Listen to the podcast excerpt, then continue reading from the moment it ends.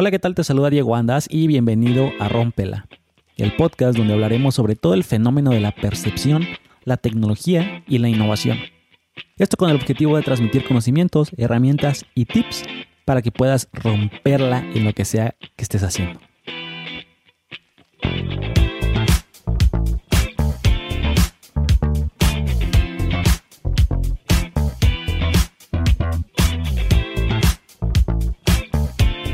Bienvenidos y bienvenidas a un nuevo episodio de Rómpela.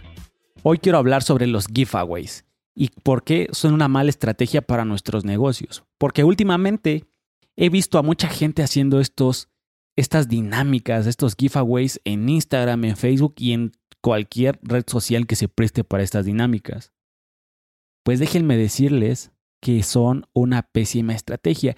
Y sí, todos caemos en el error, todos caemos y todos hemos hecho una, todos, hemos visto una estrategia así. Queremos que lleguen likes a nuestras páginas, que la gente las vea, pero yo acabo de entender y acabo de comprender el por qué son una mala estrategia y te lo quiero compartir. Primero voy a explicar qué son los giveaways. Los giveaways están, son estas dinámicas en que las marcas o personas, 10, 5, 15, 20 personas se juntan o marcas y entre todos arman un super regalo para alguna persona que participe. ¿Y cómo va a participar? Compartiendo, comentando, etiquetando a mínimo tres personas en la publicación. Mientras más amigos etiquetes, más posibilidades tienes de ganar. ¿A poco no le sonó familiar? Y por último, te piden que le des like o que sigas a las páginas de las cuentas organizadoras. Díganme cuántas dinámicas de estas no han visto últimamente ustedes.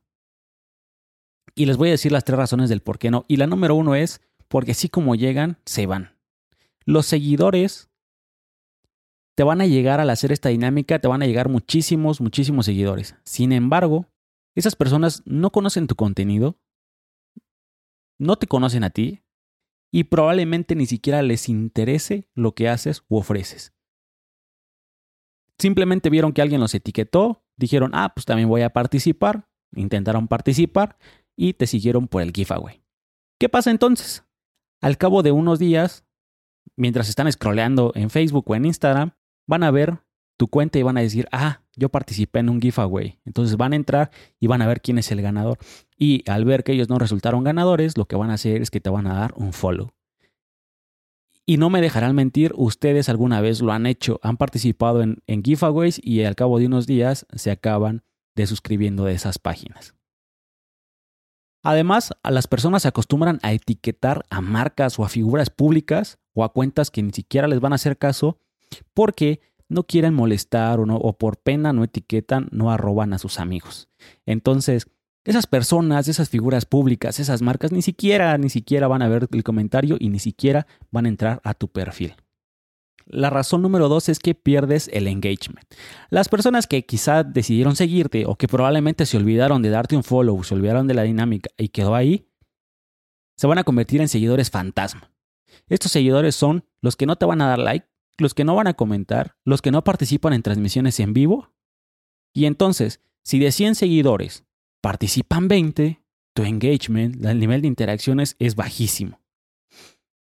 En cambio, si tienes 100 seguidores y 80 participan, tu engagement es más alto. Así que es preferible tener menos seguidores que interactúen para mantener o incrementar tu engagement, porque esto llamado engagement es muy importante para que Instagram o Facebook recomiende tus publicaciones. Entonces, no lo hagas, no pierdas tu engagement porque no te conviene. Y la razón número tres es porque pierdes credibilidad.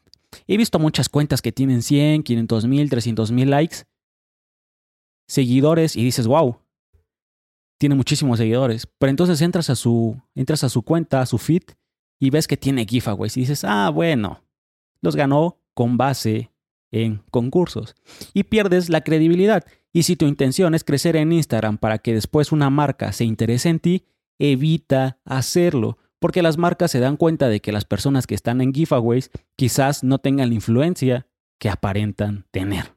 Entonces, no lo hagas. ¿Qué sí puedes hacer?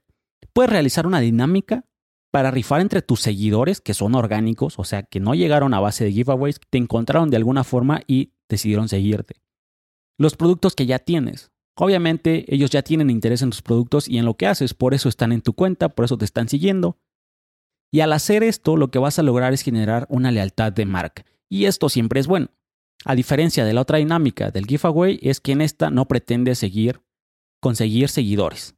Más bien, pretendes generar una lealtad con tus clientes. Entonces, si quieres crecer en redes sociales, mejor mejor el contenido que subes y dale valor a la gente. Y bueno, hasta aquí el episodio. Yo sé que fue un episodio muy cortito, es un consejo que espero lo tomen en cuenta y que le encuentren sentido. Nos escuchamos la siguiente semana. Mi nombre es Diego Andas y si tienen algún comentario o duda, me pueden escribir en arroba Diego Andas, arroba rompe la podcast. Con mucho gusto estaré ahí escuchándolos. Bye.